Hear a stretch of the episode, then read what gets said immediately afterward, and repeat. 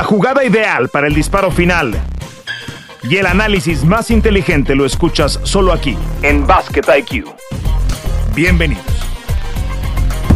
Hola amigos, bienvenidos a Basket IQ. Le recordamos suscribirse a través de las plataformas en las que usted suele escuchar sus podcasts con entregas semanales cada martes. Toño Rodríguez y quien les habla, Fernando Tirado.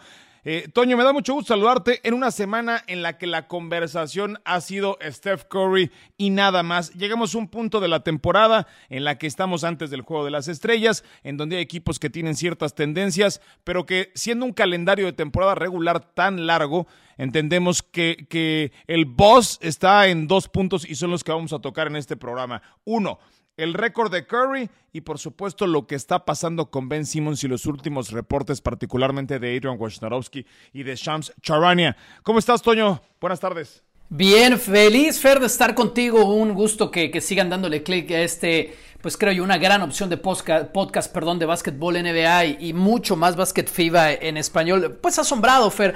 Asombrado porque al, final del día, aunque todos sabíamos que iba a pasar, aunque todos sabíamos que esto venía para el mes de diciembre de este año, las proyecciones pues tenían más o menos dos años para que Curry llegara ya, digamos, con mucha precisión esta cifra o año y medio después de, de la última lesión de la que se recupera. Asombrado, Fer, porque la cantidad de partidos con lo que se pone esta semana en esta marca. La, cantidad de, elogios creo que salen sobrando y además el porcentaje de efectividad para tirar triples de, tanto volumen y seguir siendo así efectivo como es, creo yo que es un buen momento para hacer una pausa y asombrarnos de lo especial que es Steph Curry. Vamos a, adentrarnos en una discusión que, obviamente resulta dicotómica, que, polariza, que juega con la nostalgia, que nos hace eh, cuestionarnos cosas con las que hemos crecido, los que hemos visto este juego. ¿Es Steph Curry el jugador que más ha transformado el juego de básquetbol a, nivel de Will Chamberlain con la regla de los tres segundos, las defensas ilegales, el hack a shack, obviamente la llegada de Michael Jordan? Pero ¿es Steph Curry el jugador que más ha transformado la forma en la que se juega, se recluta, se planea en la actual NBA? Y mi argumento y mi lógica me dice que sí. Eh, insisto, habrá quienes piensen que Michael Jordan es el que más ha impactado este juego en términos de mercadotecnia, de detonar el consumo de la liga a nivel internacional. Por supuesto que no lo voy a cuestionar, pero voy a poner sobre la mesa algunos datos y ahorita me vas a dar tu opinión, Toño. Eh, el crecimiento del disparo de tres en los últimos 10 años en la NBA ha ido en ascenso año tras año, como también ha ido en incremento el porcentaje de efectividad. se tiraba para un 22% de efectividad en la temporada 2010-2011. La temporada pasada, la NBA como liga tira para un 39%. no, no hace tantos años, en la última temporada de Michael Jordan, eh, con los Toros de Chicago en el 98, su equipo promediaba 12 intentos de triple por juego. Eso fue lo que promedió hace dos temporadas James Harden. Así se ha modificado la liga. No solamente es Curry, pero me parece que buena parte de la respuesta fueron esos Warriors y por supuesto si hay que ponerle una cara a esa tendencia es Steph Curry. Claro, Mike D'Antoni lo intentó en su momento, pero eh, esta es una liga de copycats, es una liga de imitadores y el modelo que está imitando en este momento la liga en los últimos cinco años es el de esos Warriors. Difícil de replicar, pero creo que sí, Steph Curry es el jugador que más ha transformado. Toño, ¿cuándo nos hubiésemos imaginado que el jugador franquicia de un equipo de la NBA iba a ser un guardia de 1.90? O sea, un, un, Dame Lillard, un Trey Young. En la época de los centros en las que empezamos a ver la, la NBA tú y yo, pues eran esos, ¿no? O los tipos de 6-9, los forwards como, como Malone o como Charles Barkley, bueno, más recientemente los Lebrones, pero ¿cuándo diablos pensabas que un físico como Trey Young pudiese ser un jugador franquicia? Sí, no, estás hablando de, que, Stockton haya sido el jugador más importante o el jugador que más vendía camisetas en su época.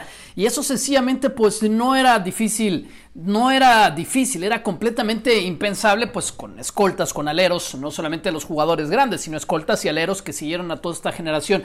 Voy a tratar de responder desde mi punto de vista la pregunta que tiras en este podcast. Si es el jugador que ha cambiado más el, juego en cancha, no afuera de la cancha, no la liga, el juego dentro de la cancha, Steph Curry.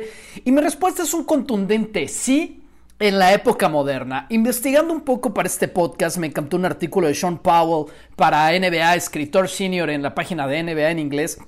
Y él destaca varios puntos conforme ha evolucionado este juego. En la década de los 40, él pone a George McCann como el jugador, el primer gran jugador en cambiar la liga, porque dice que trajo la estatura al juego. Y él cuenta la historia de cómo antes los jugadores por arriba de los dos metros no eran lo que fueron a partir de la década de los 40, porque gracias a él de hecho, las ligas, antes por supuesto de la fusión, hacen que se ensanche la llave, que se ensanche la pintura, porque él ocupaba demasiado espacio y sacaba demasiado ventaja. Mikan 2.08 de estatura, eso fue un primer gran cambio. En los 50, Bob Cossey con los Celtics, multicampeón con ese equipo de leyenda, trajo el pase a otra dimensión al juego. Hizo el básquetbol un juego más de pase y de asistencias que un juego de individualidades. Eso pasó en los 50. El Baylor en los 60 con los Lakers, ya después cuando se cambian también a California, dice que trae el jumper al juego, inventa este tiro, por lo menos lo lleva a un nivel profesional en que antes no se había visto y por supuesto ha sido tan tan grande la aportación de Baylor en los 60 que ese jumper sigue siendo pues una marca con la cual te haces o no profesional en estos niveles. Y, y eso en cuanto al juego como tal, Fer, porque después en los 80 tenemos a Bird y Magic que creo yo, más allá de que salvan la liga, y con el comisionado Stern sientan las bases para que después sea una liga global y ya Michael Jordan es, la culminación de todo eso. Dentro de la cancha yo me quedo ahí y fíjate que Sean Powell, insisto, este artículo es de él, por eso todo el crédito que escribe en la página de la NBA, marca otro jugador que hizo algo muy importante dentro de la cancha y él marca el crossover de Tim Hardaway. Él dice que ese crossover revolucionó mucho la forma en la que se atacaba el aro y que sigue existiendo el día de hoy. Más allá de esos nombres, y por eso me refiero a la época moderna. Lo de Curry creo yo es una aportación tremenda y sí creo yo que es el que más ha revolucionado el juego. Tengo mis dudas si esto es sostenible, pero con esto mi respuesta es un cifer. Sí, y, bueno, pues eso será impopular para muchos que, que sostienen que el caso de Michael Jordan, pero lo de Michael Jordan no se pudo replicar con algún otro jugador. Es decir, ¿Qué otra franquicia siguió el camino? Era un talento tan excepcional Jordan, y, no que Curry no lo sea, pero la, la, matemática, la estadística es la que está regulando con respecto a, lo que impone el, tiro de tres. Y ahora voy a hablar, eh, el tiro de, de mid-range ha caído en los últimos 10 años. Ese tiro de, de, media distancia se tomaba un 31% de intentos por equipo hace 10 años, ahora se toma el 13%, Toño. Para ver un tiro de media distancia en la actual NBA hay que esperar mucho tiempo. Solamente el 13% de los intentos vienen desde ahí. Y la otra es el triple desde el drible, Toño. Eso es, eso es lo que eh, marca a, a Steph Curry. El 54% de sus tiros de tres han venido desde el drible. El tiro más difícil de poder encestar. Ese es el que ha masterizado Steph Curry, algo que no hacía Reggie Miller, algo que no hacía Ray Allen, algo que no hacía Mark Price, algo que no hacía su papá. Me puedes hablar de Rex Chapman, de los mejores tiradores de Larry Bird. Larry Bird quizás un poquito más, pero de los mejores tiradores de la historia, el tiro desde el drible no existía. Y ahora es común verlo con Doncic, es común verlo con Lillard, es común verlo con Trey Young, con, con estos jugadores que con el, el, el básquet, por supuesto con James Harden, con el básquetbol de aislamiento han establecido una dinámica completamente distinta en, en, el juego y me parece que todo esto deriva de ese chico de la Universidad de Davidson que se fue hasta la posición número 7 en su draft. Eh, jugadores como Johnny Flynn eh, fueron seleccionados ante Hashim David fueron seleccionados. Imagínate cómo se dan de topes esos gerentes generales. En ese draft que, en la primera posición estuvo Blake Griffin, ¿no? O sea, lo de, Blake, Griffin dices, no puede ser un error haber seleccionado a Blake Griffin, que era un fenómeno. Pero todavía hasta ese momento, en el 2009, seguíamos pensando que el prototipo de jugador franquicia era ese high flying, ¿no? Ese super volador como Blake Griffin. claro. Eh, pues creo que cada vez más a menudo el gerente general de la NBA apuesta más por ese playmaker, por ese jugador que sea capaz de meter consistentemente el disparo de tres, que abra la cancha para las penetraciones, para construir para el resto de sus jugadores, que para ese físico que sabes que va a erosionar más rápido, porque también esa es otra parte de la ecuación, ¿no? La durabilidad y la disponibilidad de Curry a lo largo de todos estos años. Sí, señor, y, yo iría un paso antes del draft. ¿Qué, ¿Qué, rayos hacía Steph Curry jugando en Davidson? ¿Por qué no estaba en Duke? ¿Por qué no estaba en North Carolina? ¿Por qué no estaba en las universidades de sangre azul? ¿Por qué Kentucky no fue por Steph Curry? Además, él siendo del estado o de los estados de Carolina. Es decir, con tantas universidades que aman el básquetbol ahí, de programas tan importantes, ¿por qué, por qué tiene que ir a Davidson? Y, y, esta es la explicación de por qué Curry es tan especial, una de las grandes explicaciones, Fer, porque era un jugador de baja estatura, cuando era un jugador de secundaria y preparatoria. Era un jugador súper delgado, de baja estatura para esos niveles, y ningún scout lo tenía en las mejores posiciones de los cinco estrellas para llegar al colegial.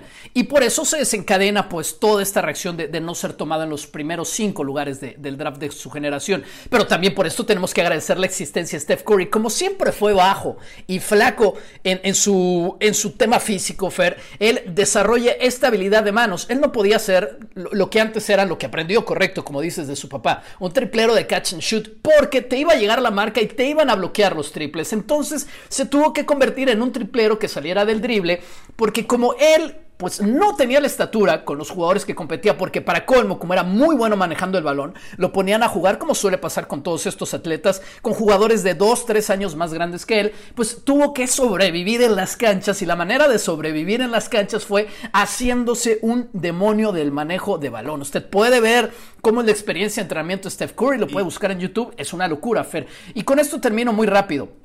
Solamente quisiera hacer esa acotación. No solo es el mejor tirador de todos los tiempos, es también uno de los cinco, quizás tres, mejores manejadores de bola de todos los tiempos.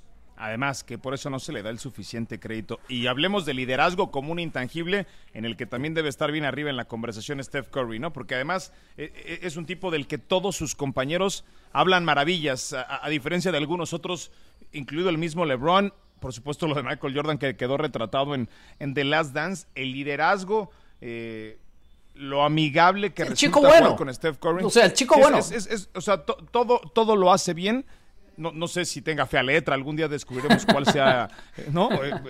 Parece ser un buen padre, por lo que vemos todos. Uno de los defectos, eh, sí, sí, su, mujer habla maravillas, en fin, no, no sé cuál puede ser su defecto, pero no solamente en, en, los guardias, Toño, y en el diseño del juego, sino también cómo ha desaparecido la figura del centro. Eh, que quedan muy pocos, ¿no? Que juegan de espaldas a la canasta, pero que también han tenido que ser mucho más versátiles, como el mismo Joel Embiid, que lo vemos lanzar triples, como Nikola Jokic. Pero estaba revisando una estadística, Toño.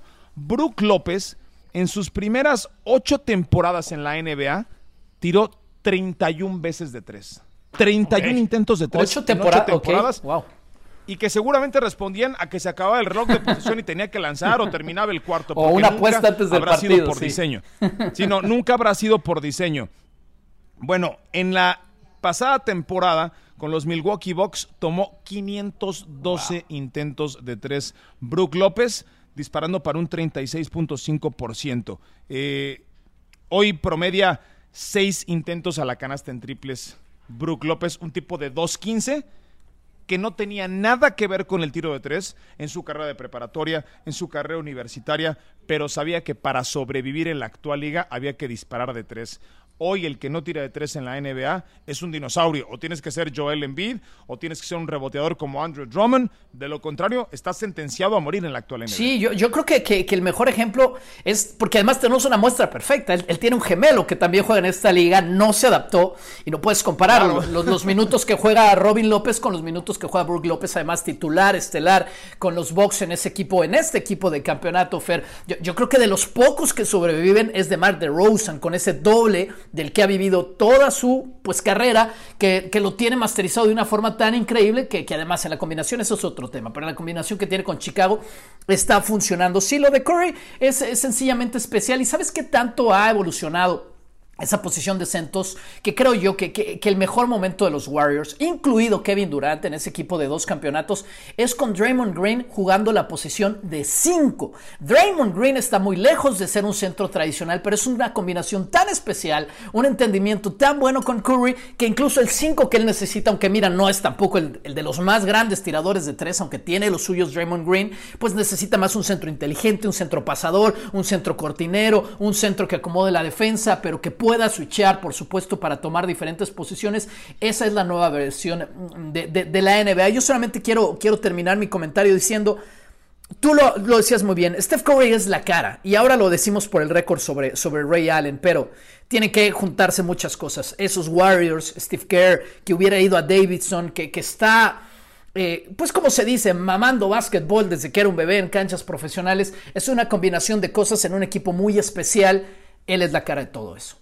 La NBA ha, decíamos, erosionado el, disparo de media distancia porque más vale tirar para un 35% en tiros de tres, que es lo que está tirando la NBA actualmente, que para tirar por arriba de un 45% en dobles. Es mera matemática, es mera estadística. La liga así lo interpretó y esta tendencia difícilmente va a tener una regresión. Bien, vamos a, a ponerle poquito pausa a la conversación y vamos a regresar para platicar sobre Ben Simmons que en esta semana han crecido los rumores sobre un nuevo destino. Se habla de Los Ángeles, se habla de Nueva York, se sigue hablando de Portland. ¿Dónde terminará Ben Simmons? Bueno, quizás lo podremos descubrir antes de que termine el año. Suscríbase a NBA. Eh, a Basket IQ quiero decir, donde hablamos de NBA, de básquetbol internacional y mucho más, junto a Toño Rodríguez Ferraro Tirado con entregas cada martes. Donde escuchen sus podcasts, ahí estamos. Vamos a la pausa, volvemos. Esto es Basket IQ. Regresamos. Cada vez que postea algo, Adrian Wojnarowski o Shams Charania, los dos eh, mejores insiders que tiene este negocio, hay que poner atención y todas sus fuentes son confiables. Pocas veces fallan. Y el último reporte de Sam Charania, Toño, es que pudiera haber un nuevo destino para Ben Simmons. Se habló hace dos semanas sobre Portland, un equipo que anda muy mal, que ha perdido ocho de los últimos nueve. CJ McCollum se volvió a lesionar, recién regresó. Eh, el, mismo Dame Lillard, pero este equipo no tiene, no tiene ni pies ni cabeza, no tiene rumbo, defiende muy mal, es un equipo que tiene a sus dos mejores jugadores que son pues, una copia del carbón del otro, muy malos defensivamente hablando, es algo que muchos no quieren admitir, pero McCollum y Lillard defendiendo son muy malos y por supuesto que eso hace sentido para traer a Ben Simmons, pero se, se suma la conversación, y eso es a mí lo que me llama mucho la atención, el nombre de los Lakers, el nombre de los Knicks, eh, y, y, y, particularmente, y, y, obviamente hablando del tema de popularidad, lo de los Lakers es, es lo más atractivo, ¿no? De, de, poner sobre la mesa. Se decía que en su momento Filadelfia estaba demandando a Portland, a McCollum y a al menos dos selecciones de primera ronda. No sé si algún otro jugador, pero dos selecciones de primera ronda. Es muchísimo, ¿no? Es, es, es mucho sobre la mesa para un jugador All-Star que sí va a tener un impacto inmediato, pero que tampoco te garantiza absolutamente nada. Y si no, pregúntenle a Joel Embiid. ¿Qué te parece que en la conversación estén los Lakers de Los Ángeles? Y por supuesto, el señalado número uno para poder salir en ese tridente tiene que ser Russell Westbrook. No sé si también van a estar pidiendo dos selecciones de primera ronda, pero al menos creo que irían sobre Westbrook para llevarlo a Filadelfia. Tiene sentido, yo creo, un poco de sentido para, ay, para las dos organizaciones, eh, pensando en que en la, en la, defensa que te da Ben Simmons, y está claro que los Lakers, el último título que ganaron, en un lugar especial, en una situación especial como la burbuja, lo, lo hicieron con estatura, lo hicieron con tamaño, lo hicieron con defensa, lo hicieron con tablas, y bueno, Ben Simmons. Eh, Anthony Davis, LeBron James, imagínate quién les va a ganar un rebote de esos tres, quién les va a ganar moviendo la bola adentro. Y dos de esos tres además pueden tirar muy bien el triple y jugar afuera. Bueno, Ben Simmons puede penetrar. Desde ahí hace sentido. Para Filadelfia hace sentido porque tienes que sacar ese jugador. Está claro que, que, si hay un momento en el que vas a poder rescatar algo en esa operación es ahora mismo, porque conforme pasen los meses, el tiempo no perdona, pues simplemente tu activo se va a devaluar, devaluar, devaluar. Hay que entender esto como una operación en sentido de urgencia para Filadelfia, Fer, porque ese jugador, cada que pasan los días, se está evaluando un poco más. Y del otro lado, a mí lo que me cuesta trabajo pensar, por eso los Lakers me harían sentido, aunque después hay que hablar lo que necesitan para espaciar la cancha y Ben Simmons no te va a traer nada de espacio de cancha. Ya lo necesitaban desde el inicio de temporada, ahora lo siguen necesitando, lo dice su marca y Ben Simmons está lejos de ser una solución para eso. Pero del otro lado, Fer, es como hacer una inversión y yo te digo, a ver, Fer, olvídate de Cancún, olvídate de Los Cabos, está esta playa en Tampico. Lo único que necesitamos es que Tampico se convierta en un estado más seguro de lo que es, que se abran más vuelos, ya viene una carretera, ya dijo el presidente, y en cinco años esta va a ser la mejor inversión de tu vida. Es invertir a riesgo. Ben Simmons es un jugador que tiene todo el paquete para ser una estrella en la NBA, más allá de que no tenga, es, es, tan bueno que aunque no tiene triple, tiene todo para ser una estrella en la NBA y no está jugando un solo partido esta temporada. Es, un caso menos drástico, pero que me hace pensar en, Kyrie Irving. ¿Vas a tomar esa inversión para la playa de Tampico? O vas a poner tu dinero en Cancún. Y yo en ese sentido no soltaba a nadie estelar por Ben Simmons, a nadie. ¿No soltabas a Westbrook por Simmons? No soltaba a Westbrook por Simmons. Sé, perfectamente lo que me va a dar Westbrook. Eh, ¿Es el mejor jugador? ¿Es el ideal para los Lakers? No, definitivamente no. Pero sé lo que me va a dar. De Ben Simmons yo pondría en duda si va a terminar la temporada conmigo, si va a querer jugar, si las vacunas van a ser un problema porque hasta donde yo sé no hay un reporte oficial de que tenga eh, el paquete completo de vacunación. Va, a poder jugar en Nueva York, por ejemplo, va a poder jugar en California. Es una inversión de riesgo, puede ser la mejor inversión de tu vida. Yo no la tomaba. ¿Quién es el mejor jugador que pueden conseguir los 76ers a cambio de Ben Simmons en este traspaso? Eh, es, es, un All-Star. Eh, había una lista también publicada sobre estos posibles jugadores que pudieran llegar en estos intercambios. Se habla de Kyrie Irving, a mí eso no me hace sentido, es, cambiar un problema por otro más grande. Jalen Brown cuando se relacionó con el equipo de los Celtics, Brandon Ingram cuando se habló de New Orleans, Domantas Sabonis cuando se habla de los Pacers, otro equipo incluido en la conversación, por supuesto lo de CJ McCollum y más recientemente lo que hemos platicado de, Russell Westbrook. Eh, obviamente LeBron es intocable en Los Ángeles, no creo que estuviera eh, la señora Voss dispuesta a, poner sobre la mesa de conversiones a Anthony Davis. No, por Dios. Yo sí creo que los Lakers necesitan una sacudida. Este equipo, hablabas de urgencia, Toño. Eh, tampoco es que Ben Simmons sea el candidato ideal. ¿Cómo puede, ¿Cuáles son las áreas de oportunidad de este equipo de los Lakers? Una de ellas claramente es la defensa. Este equipo tiene piernas viejas, tiene piernas cansadas y es un equipo muy espeso para defender. Las ayudas nunca llegan a tiempo y desde el drible los suelen matar los guardias rivales. Por eso hay tantas vistas limpias en contra de los Lakers, eh, uno de los equipos que más permite tiros abiertos actualmente en la NBA. Eso te lo puede minimizar. Eh, sí, ayuda a un mundo, claro. Pero claro, es, es, es traer a otro point guard no tirador, ¿no? O sea, si Russell Westbrook es un, es un tipo que lanza ladrillos, pues ben, Simmons es un tipo que ni siquiera los lanza, ¿no? O sea, ni siquiera se atreve a lanzar el triple y es muy predecible. Es, es, es solamente apostar a eso a la defensa que te puede traer Ben Simmons y al básquetbol en transición. Ahora, veo a Ben Simmons corriendo la duela y veo correteando atrás a Anthony Davis, a LeBron y a Carmelo Anthony diciendo, espéranos que todavía no llegamos, ¿no? Porque para jugar al ritmo que juega Ben Simmons, un point guard de 6-10 que sale agarrando el rebote y corriendo a toda velocidad, pues hay que correr al mismo ritmo que él y los Lakers, en la última ocasión que yo los vi jugar, no juegan a ese ritmo de juego. Eh, yo, yo creo que los Lakers sí necesitan esa sacudida antes de febrero creo que va a ocurrir. Han entendido que este equipo no compite y este equipo está construido para ganar esta temporada, máximo la que sigue, Toño. La ventana de oportunidad para los Lakers es esa. No hay alguien más. Y esa es la historia de los Lakers, ¿no? O sea, uno voltea a ver cuáles han sido eh, los cambios históricos de los Lakers. A los Lakers no les interesa el draft.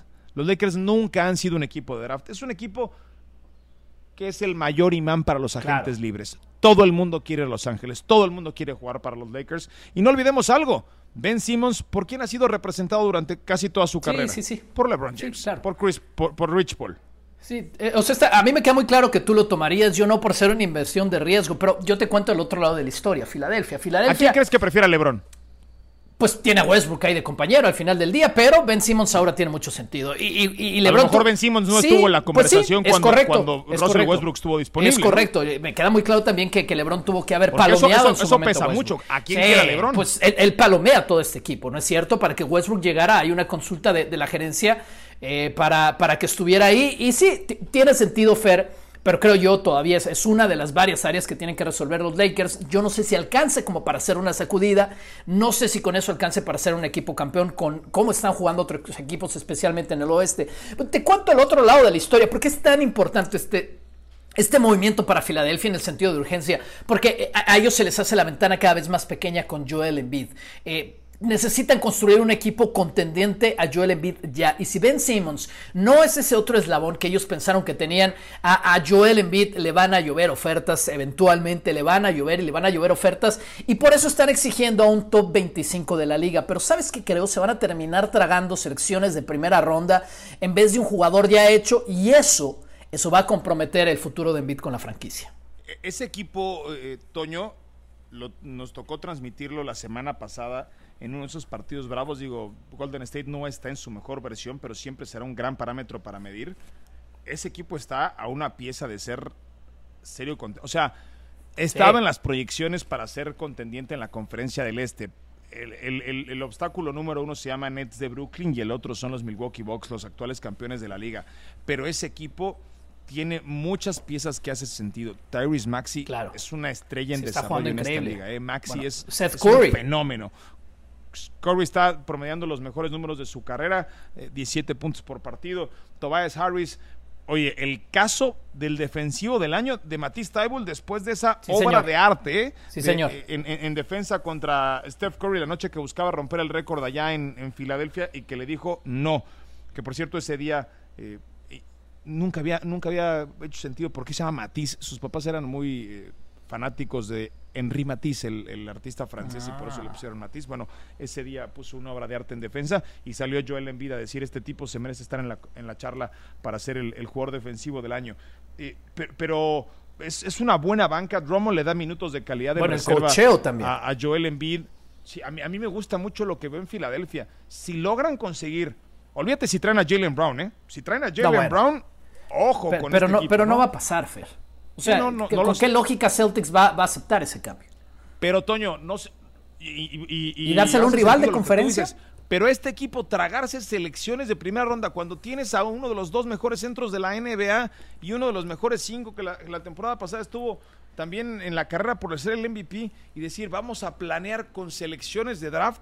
O sea, no, no sé quién está más surgido, si los Lakers o Filadelfia. Yo, Filadelfia, Fer. Filadelfia toda la vida. O sea, los, Lakers tienen la base, tienen, tienen a las estrellas, tienen el mercado más atractivo para, para que por sí solo genere cambios. sí, de acuerdo, de acuerdo. Pero Anthony Davis no pasa de los 30 años y al final del día le quieres dar ese nuevo título a LeBron. Por supuesto, y ya lo tienes ahí, es para explotarlo.